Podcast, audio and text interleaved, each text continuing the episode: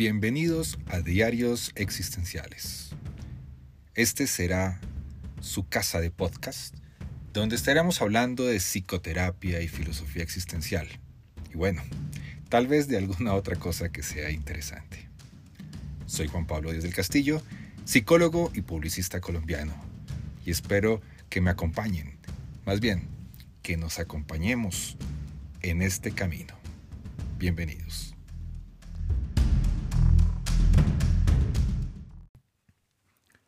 Bienvenidos a un nuevo episodio de la vida y obra de Víctor Frankl. Durante este lapso vamos a estar hablando sobre la primera década del siglo XX, durante el tiempo que nació Víctor Frankl. Vamos a arrancar un poco sobre los finales del siglo XIX y esta primera década del siglo XX. Quiero también agradecer a todos los oyentes que han estado escribiéndome algunos comentarios y darle respuesta a algo que me han preguntado o me han dicho que les ha gustado, ¿no? Y es que la gente creía de cierta manera que esta serie de episodios se iba a referir únicamente a la vida y obra del, del, del creador, del padre de la logoterapia y análisis existencial, pero no, también es una disculpa para poder narrar algunos hechos históricos, algunas situaciones que se vivieron durante esos periodos de vida del autor, como también lo que sucedió en los primeros 25 siglos de Viena, porque tenemos que identificar cómo la historia de Viena es una historia de, de, grandes contrastes, de una ciudad que se transforma, de una ciudad que fue eh, atacada por Napoleón, por los otomanos, y, que cayó, volvió y se levantó, y que tuvo muchos, muchos momentos que hicieron que sus ciudadanos, las personas que vivían en Viena, tomaran una actitud resiliente ante la vida y se volviera como parte de la identidad de la persona vienesa. También vimos cómo Viena se convirtió en un lugar de encuentro entre Oriente y Occidente, precisamente en Europa, cómo a través de ser un puerto del Danubio se convirtió en un lugar de intercambios, un lugar eh, cosmopolitan donde habita gente de todas partes del mundo. Y esa es precisamente de la Viena que vamos a empezar a hablar, de esa Viena que cada vez se transformó en uno de los lugares más importantes de los desarrollos académicos, artísticos en la música, la pintura y la arquitectura. Así que, bienvenidos a la década del nacimiento de Víctor Frankl.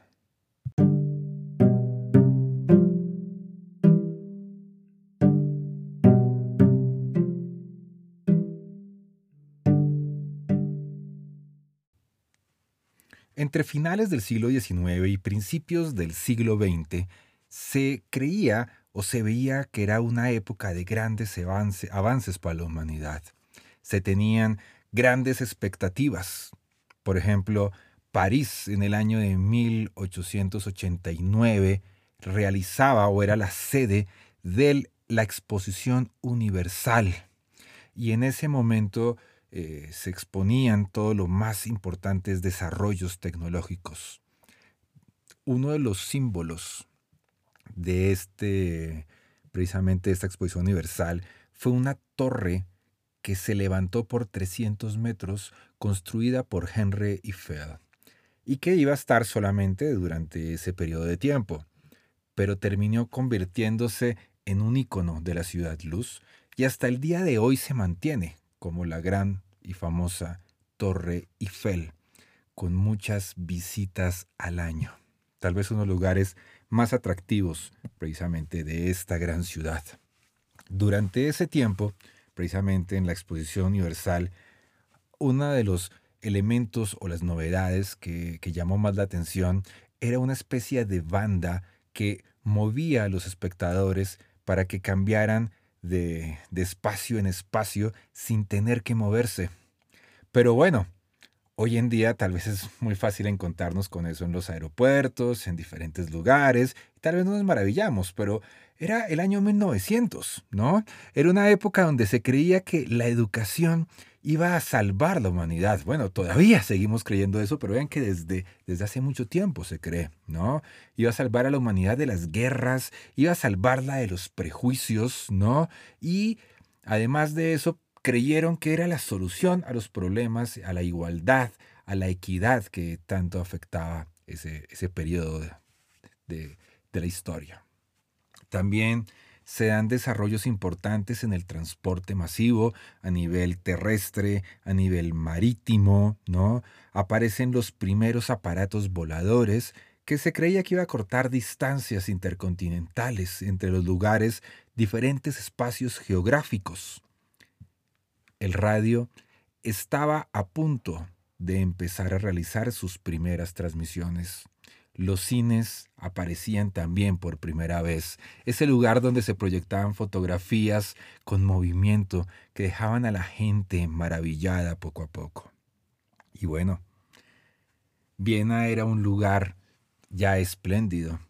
No solamente había sido el, no solamente era la capital del imperio astrohúngaro, un lugar, era pues una región que estaba unida por diferentes espacios con diferentes lenguajes, ¿no?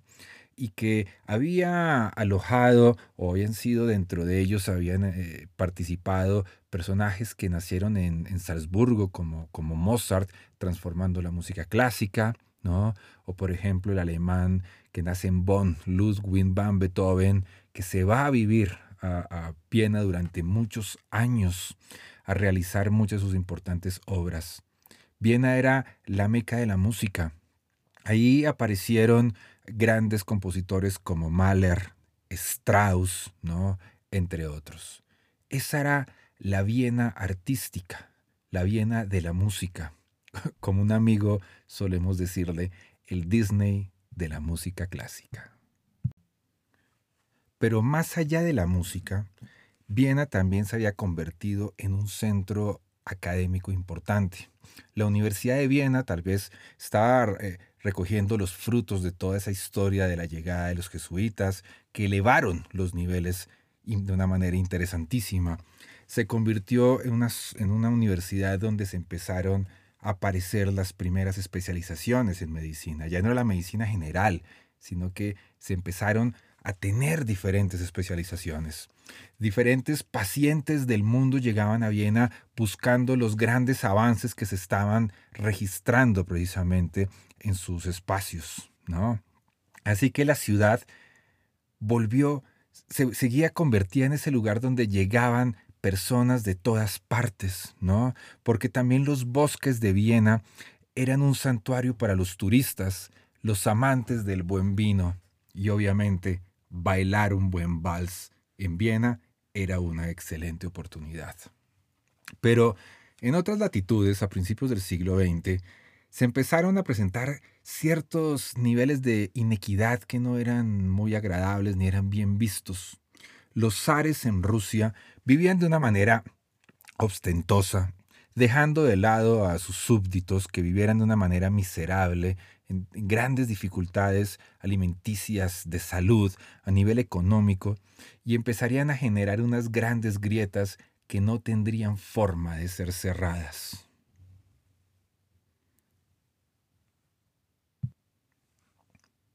Pero Viena, hablemos de ella. Volvamos nuevamente a recordar un poco que en Viena se habían tumbado las, las murallas para construir un, un anillo periférico donde estaban ubicados los grandes palacios, los edificios del gobierno, las grandes residencias, los teatros, los cafés, los museos, ¿no? Y precisamente, ¿no? Ese anillo va cambiando de nombre en la actualidad dependiendo de la zona donde se encuentra. Por ejemplo, está el eh, Ring, el Ring, el Opera Ring, que es la zona donde quiero que nos ubiquemos en este momento. Cerca a donde finaliza, donde empieza el, el Opera Ring, se ubica un, un lugar que es muy lindo que se llama el Burgarten Jardín, ¿no? El Jardín Burgarten. Acuérdense que eh, hoy no amanecí tampoco con buen alemán, ¿no?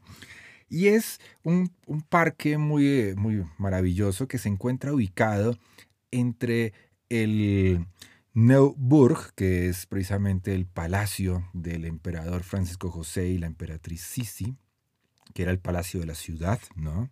A un costado. Y al otro costado se encuentra la Ópera de Viena, que es uno de los lugares más importantes donde se han presentado muchas de las más grandes óperas de la historia. ¿no?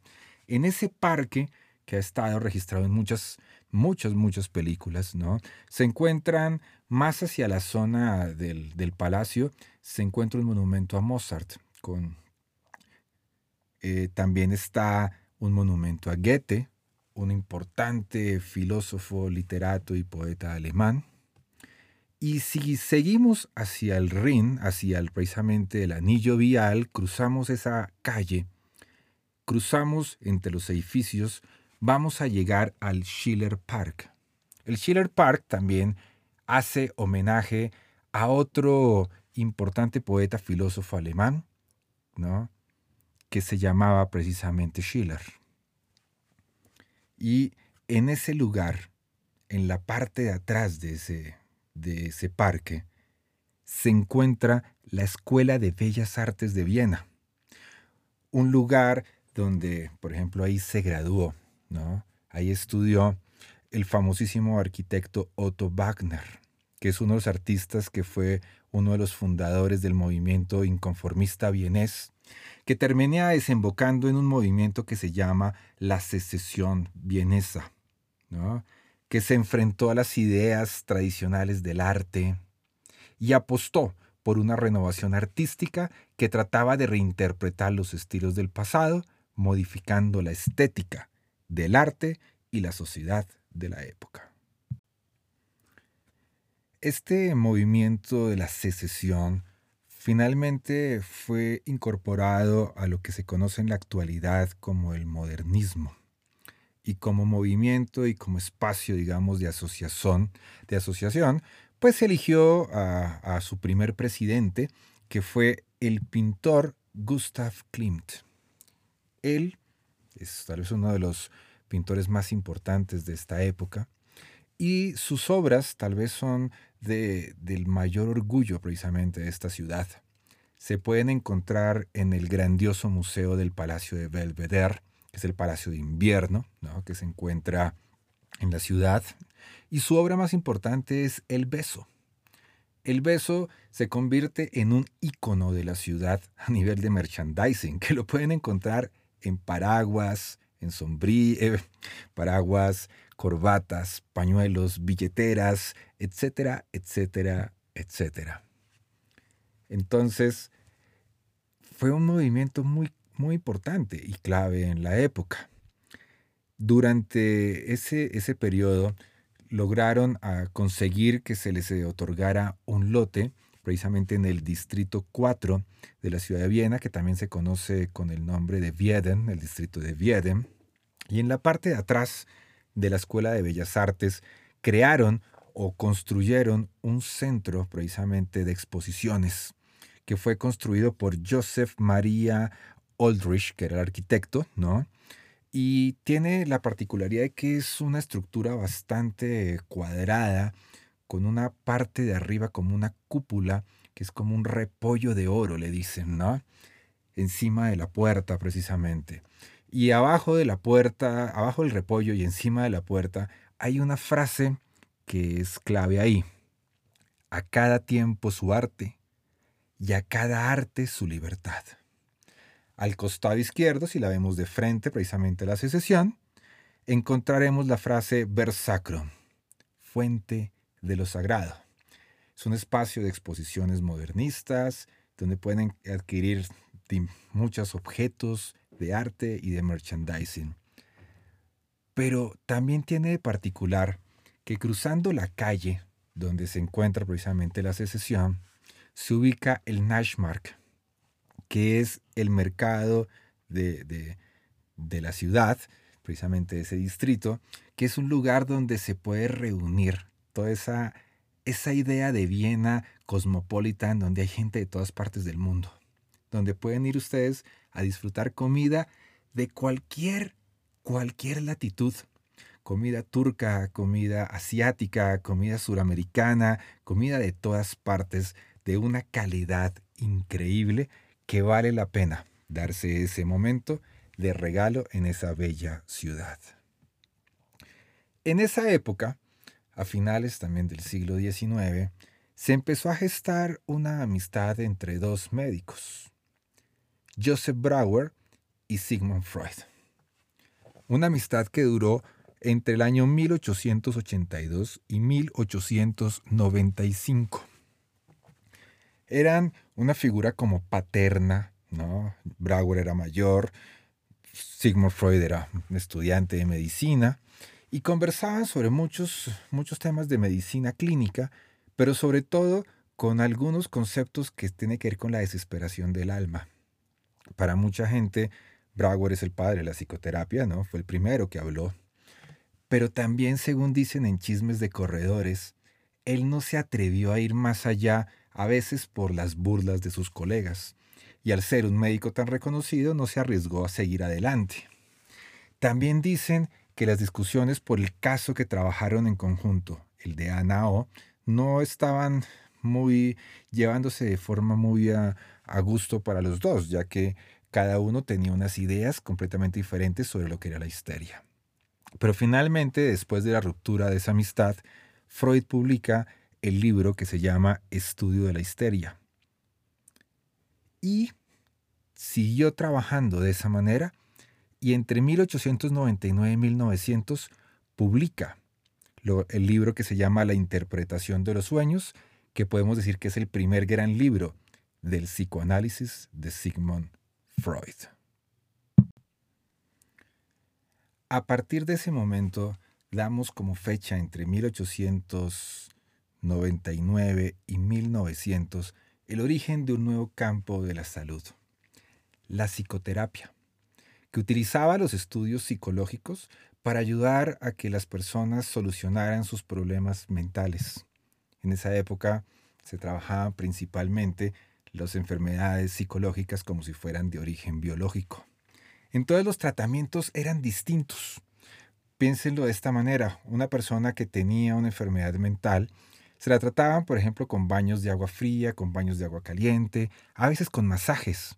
A veces se creía que la enfermedad mental estaba en la sangre, entonces se hacían sangrados. Pero también con ventosas.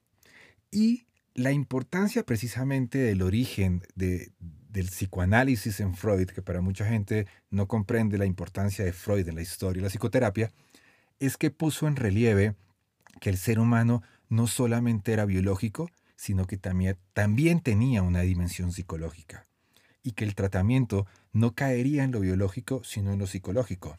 Y ese es el campo de la psicoterapia.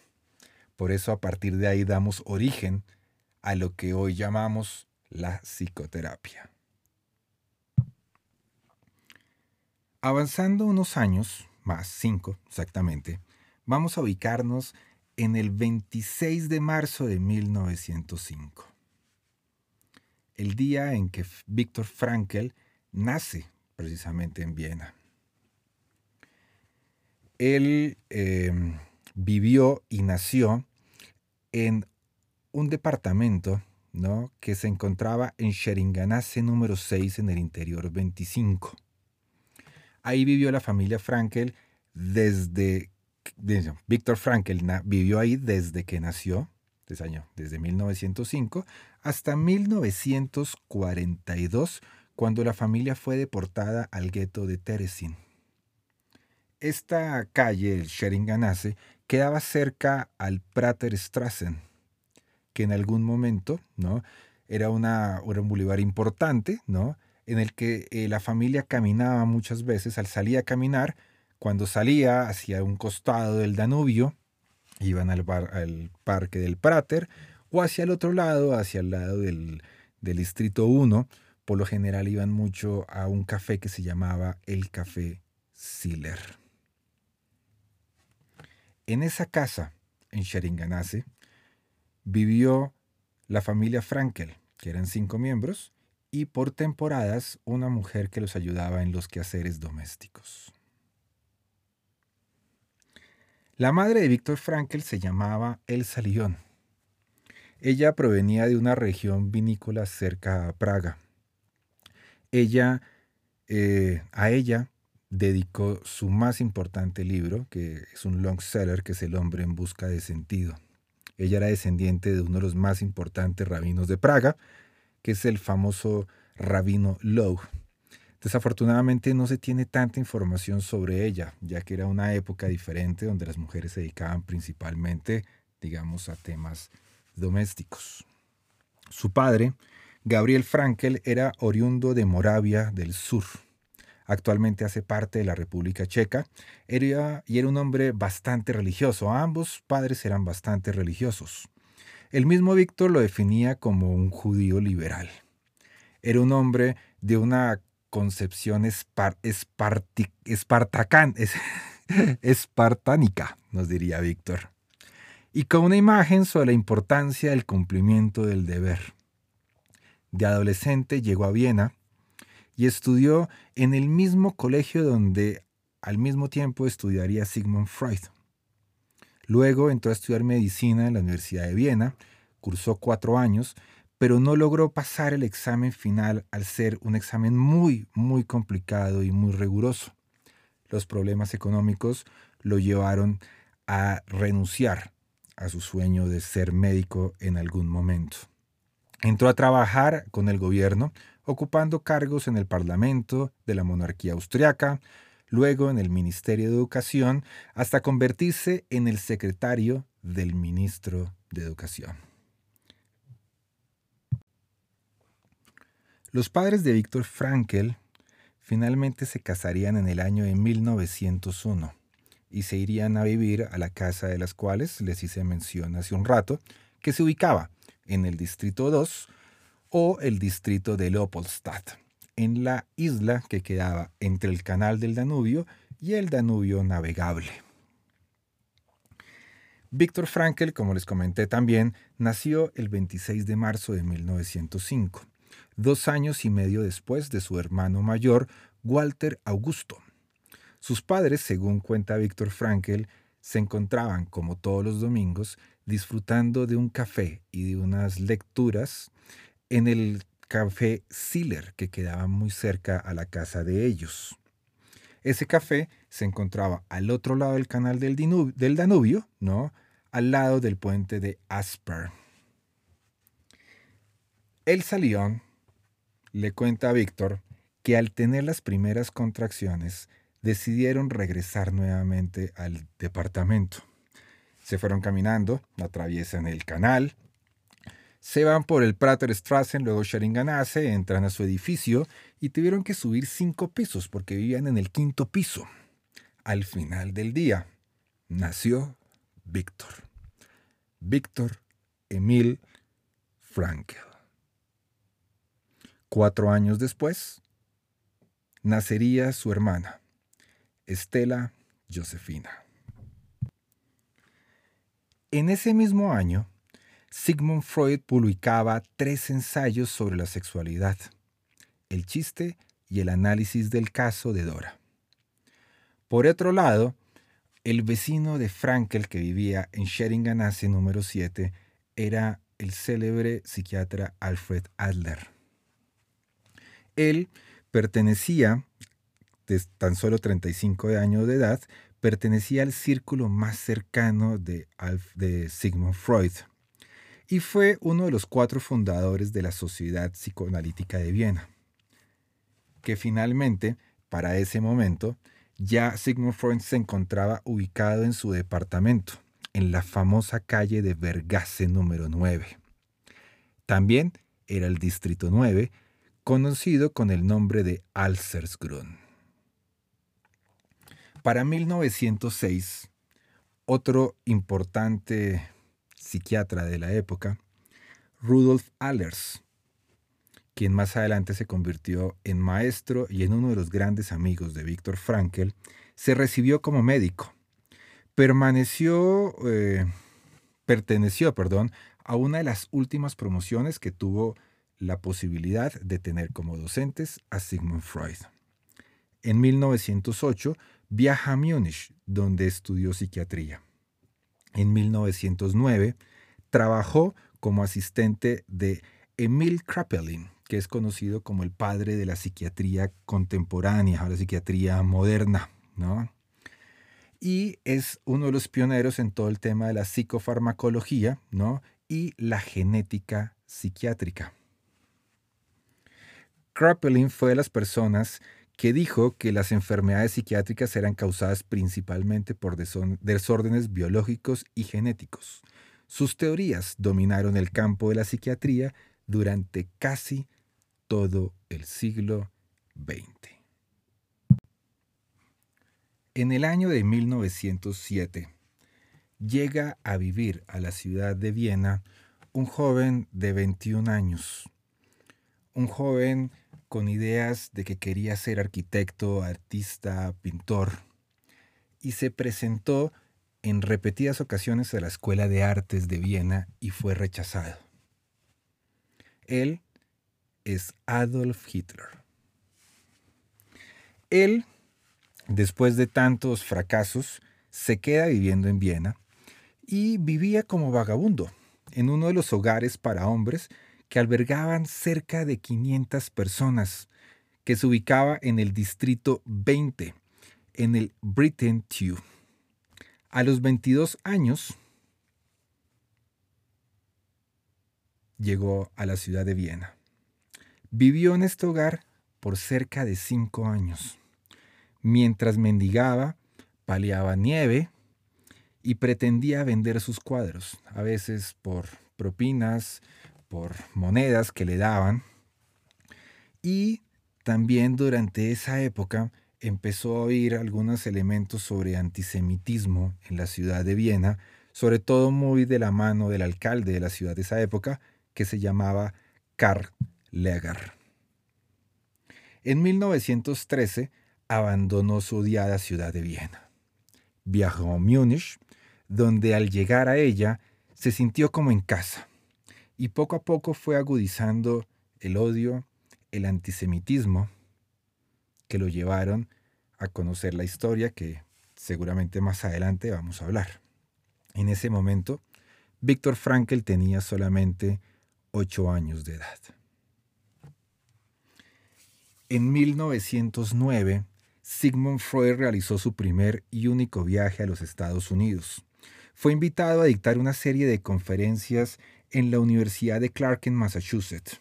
En este viaje fue acompañado, eh, o su asistente, fue el joven psiquiatra suizo Carl Gustav Jung, quien fue su guía y asistente personal.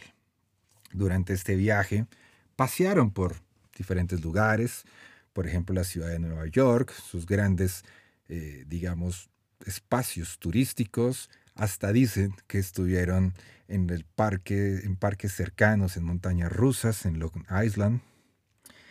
Y ya en algún momento se fueron de paseo con otros amigos que habían, algunas personas que habían conocido allá en precisamente en Nueva York. Y se fueron a unas, a unas montañas cercanas, a una cabaña cerca en el estado de Nueva York. Y uno de los datos interesantes es que Jung amenizaba las noches cantando canciones alemanas.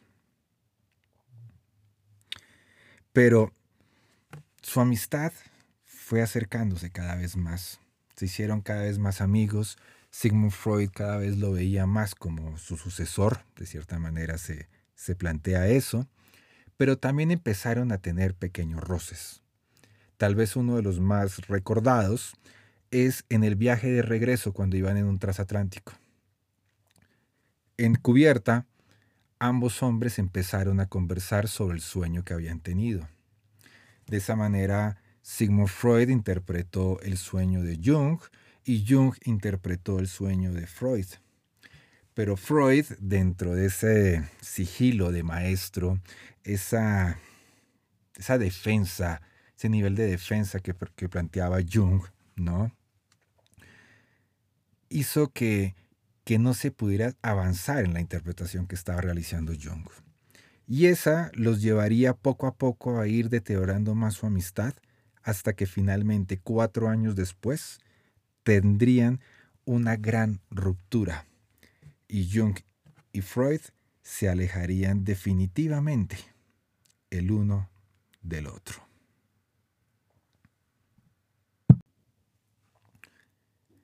Definitivamente esas dificultades y la relación entre Jung y Freud no solamente era la única o la, única dificultad que tenía en ese momento Freud con sus discípulos. Ya en ese momento algunos de ellos empezaron a disgustarse y a sentir malestar con las ideas radicales y a veces, a veces, bastante dictatoriales de, de Sigmund Freud. Uno de ellos fue Alfred Adler. Adler, precisamente al aburrirse de las ideas, empezó a retirarse poco a poco. No le gustaba esa obsesión del psicoanálisis tanto en la sexualidad, le molestaba un poco la comprensión de, de lo neurótico, ¿no? Y se sentía que él no era un académico, que él era mucho más que eso, ¿no? Que él realmente era un activista social y empezó a trabajar a las afueras de, Viena, hacia el, no el canal del Danubio, sino hacia el puerto, hacia el, hacia el río navegable, donde habían personas con dificultades, con niveles económicos mucho más difíciles a las zonas donde vivía, digamos, Sigmund Freud, que era el distrito 9. De esa manera, Alder también empezó a dictar sus primeras clases en el café Siller, a ese café donde tuvieron las primeras contracciones del salión ese café al que la familia Frankel también seguía asistiendo con un joven Víctor de seis años, que de cierta manera ya asistía a las primeras clases con Alfred Adler. Él, junto a otras personas que salieron de la Sociedad Psicoanalítica de Viena, crean la Sociedad de Psicología Individual. Y de esa manera nace la segunda escuela psicoterapéutica de Viena, la psicología de Alfred Adler o la psicología individual.